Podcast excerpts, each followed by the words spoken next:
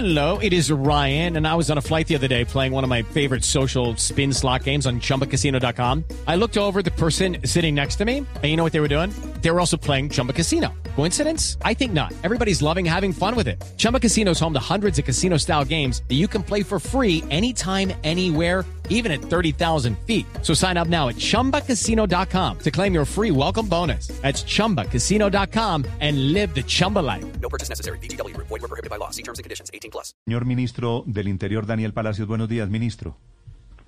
Buenos días, Néstor. Un saludo muy especial para ti, para toda la mesa de trabajo y para la audiencia. Señor ministro, ¿cómo va a ser el operativo a partir de hoy de vacunación? ¿Cómo es la organización, la logística de la que dispusieron ustedes en los ministerios de Interior, Defensa y Salud? Eh, bueno, Néstor, es muy importante mencionar que el día de ayer el señor presidente de la República instaló el puesto de mando unificado con todos los gobernadores y alcaldes del país. Estuvo la Federación de Departamentos, Asocapitales, Fede Municipios, los secretarios de salud, las IPS, las GPS, para hacer ese lanzamiento oficial de lo que ya es este plan eh, de acciones de recepción y distribución de la vacunación eh, contra el COVID-19. Y por eso el día de ayer, en conjunto del Ministerio del Interior, Ministerio de Salud y Ministerio de Defensa, emitimos una circular en donde se establecen unas acciones que deben implementar los mandatarios locales para garantizar la vacunación masiva, segura y gratuita en todo el territorio nacional. Sí, señor ministro, le van a meter a esto vigilancia, hombres de la policía, del ejército e inclusive drones. ¿Hay alguna amenaza, algún riesgo de seguridad para cuidar físicamente hoy las vacunas? Néstor, lo que desde el Gobierno Nacional hemos establecido ha sido una planeación seria, eh, científica, que además eh, corresponda a la capacidad de todo el Estado de articularse y garantizar que la vacunación masiva sea una realidad. Y dentro de esa planeación, eh, indudablemente hay un componente de garantizar la custodia, la seguridad de las vacunas en todo el territorio nacional, sea desde su recepción, desde su eh, traslado, su distribución, su almacenamiento y finalmente su aplicación. Y eso lo que lleva es a un plan de seguridad que se diseñó en conjunto con el Ministerio de Defensa y con toda la fuerza pública para garantizar la seguridad en los puestos de acopio, en los traslados que se hagan de las vacunas, en los sitios en donde será administrada la vacuna, eh, no solamente para evitar cualquier eh, posibilidad de de cualquier eventualidad, sino también para garantizar y preservar el orden público en los lugares donde se va a llevar a cabo la vacunación. ¿Pero han detectado ustedes, ministro, alguna amenaza a esas vacunas? Eso, eh, eh, eso es algo eh, preventivo y hace parte de una organización a nivel de, Estado de garantizar que la vacunación transcurra sin ningún altercado, sin ningún traspiés mm. y más como algo de organización complementaria. Quiere decir, aquí estamos en todos los frentes, tanto en la organización de IPS, GPS, toda la parte de salud, todo lo que le corresponde a los mandatarios locales, como también tener esa eh, prevención o preparación frente a, cualquier eventual situación que requiera la presencia de fuerza pública. Para eso el Ministerio de Defensa ha articulado un plan con más de 30 mil hombres.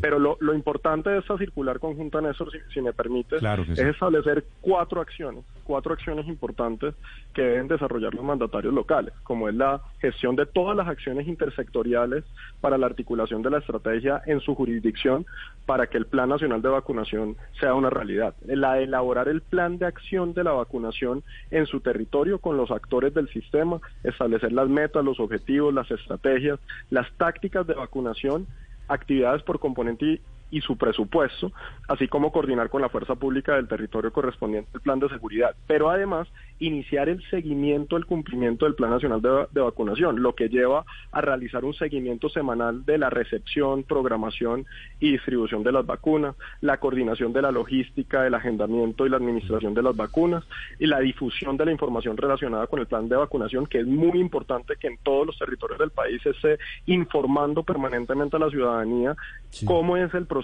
que la vacunación ya llegó, que la vacunación ya comenzó, que hay un agendamiento, que hay unas poblaciones que han sido eh, priorizadas, que hay unas fases que establece el plan de vacunación. Y sobre todo también esta circular deja muy claro que no se puede modificar o alterar en el Plan Nacional de Vacunación ni las fases ni las poblaciones Sí. que han sido priorizadas. Sobre eso no podría un alcalde. Sí, señor. Sobre eso quería preguntarle, ministro, discúlpeme, porque tenemos el caso reciente, aunque aquí la alcaldesa Claudia López acaba de decirnos que ella, por supuesto, no, no toma la determinación de forma autónoma, sí ha planteado una propuesta a los alcaldes de otras ciudades del país, y es donar una parte de las vacunas iniciales para médicos en las grandes ciudades para Leticia y para Amazonas. ¿Cómo funcionaría esto teniendo en cuenta los lineamientos de la circular?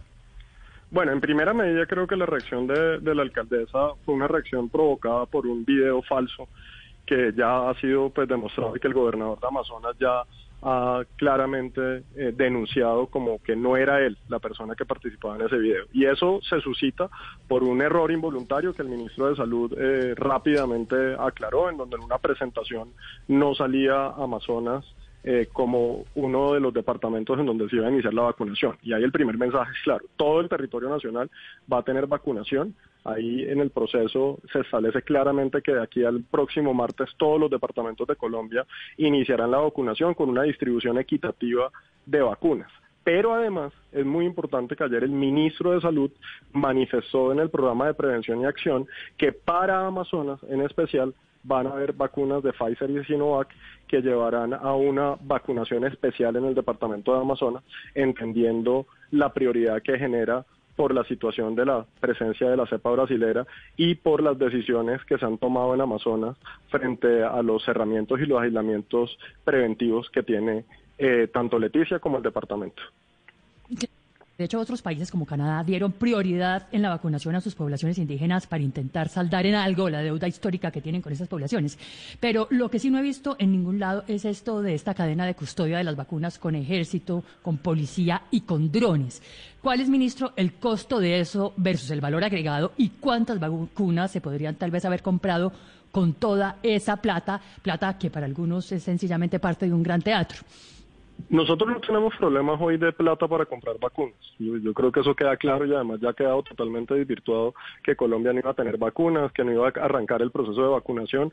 Hoy la realidad es que Colombia inicia la vacunación hoy en Cincelejo por parte del presidente de la República, luego será Montería, el jueves entran casi siete ciudades más, siete departamentos en donde inicia el proceso, el viernes también, el sábado, el domingo, el lunes, el martes, también llegan las vacunas de Sinovac y de Pfizer en estos días. Quiere decir, aquí hay vacunación no estamos ante un problema de presupuesto, no estamos ante un problema de que no hay recursos, la, las vacunas ya están compradas, más de 60 millones, más de 32 millones de personas que ya estarían cubiertas por las vacunas que están hoy adquiridas. Entonces no sería una comparación de que es que hay plata que se está dejando de gastar en una cosa por otra.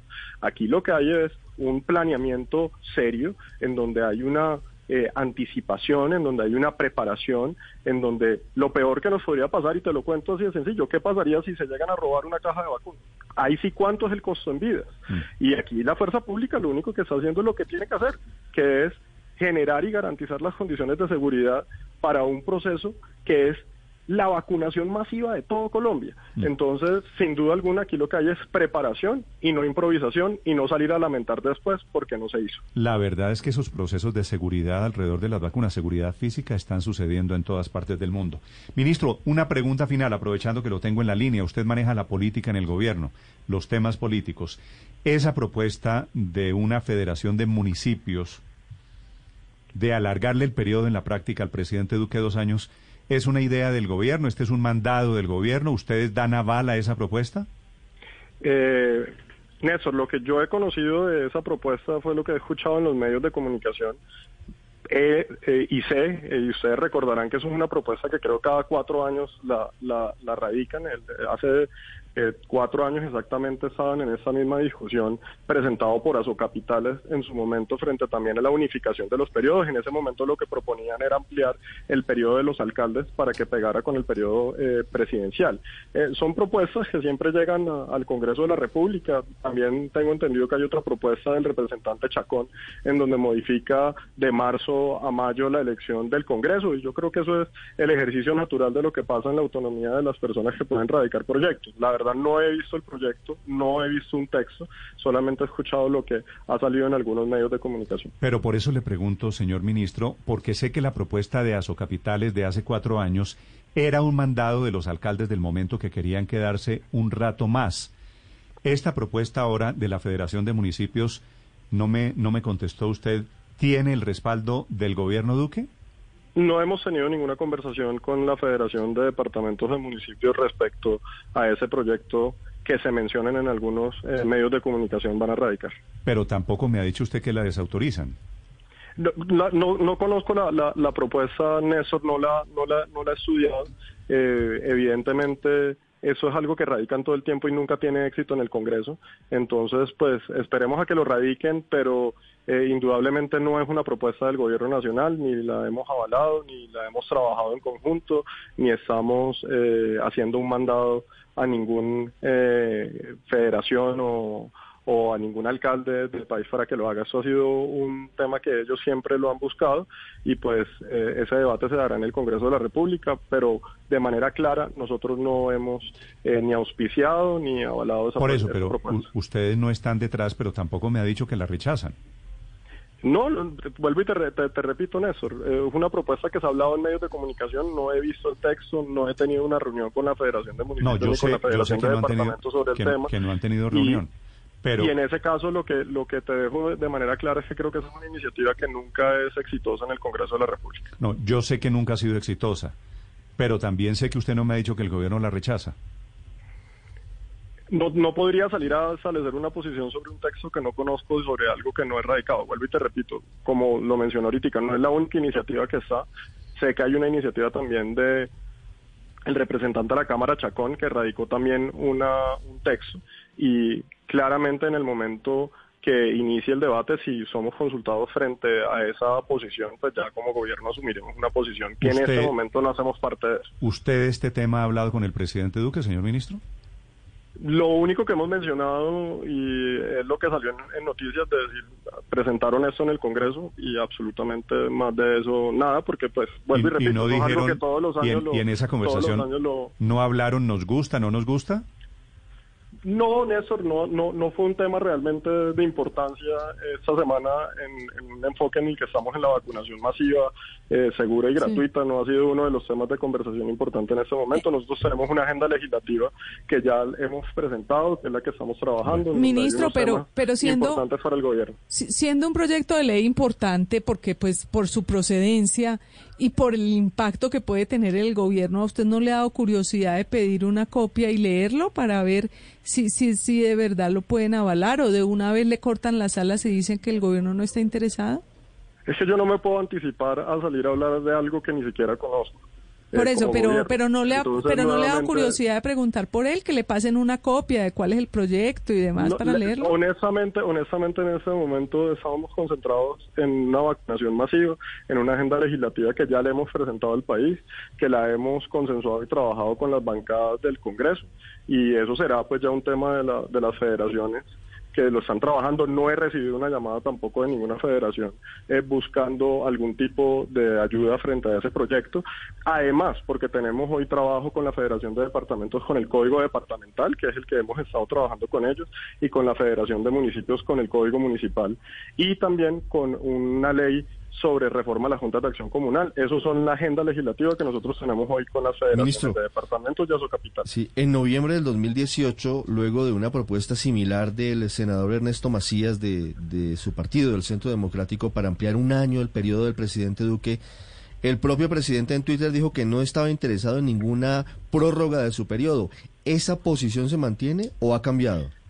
Tienes una respuesta si esa fue la manifestación del presidente. Desconozco cuando el senador Macías hizo esa propuesta, la verdad no, no la recuerdo, pero si el presidente ya se pronunció sobre eso, creo que la respuesta es clara. Es el ministro del Interior, Daniel Palacios, esta mañana en Blue Radio. Gracias, ministro. No, gracias a ustedes. Hello, it is Ryan, and we could all use an extra bright spot in our day, couldn't we? Just to make up for things like sitting in traffic, doing the dishes, counting your steps, you know, all the mundane stuff. That is why I'm such a big fan of Chumba Casino. Chumba Casino has all your favorite social casino style games that you can play for free anytime, anywhere with daily bonuses. That should brighten your day a little. Actually, a lot. So sign up now at chumbacasino.com. That's chumbacasino.com. No purchase necessary. Group. Void were prohibited by law. See terms and conditions. 18 plus.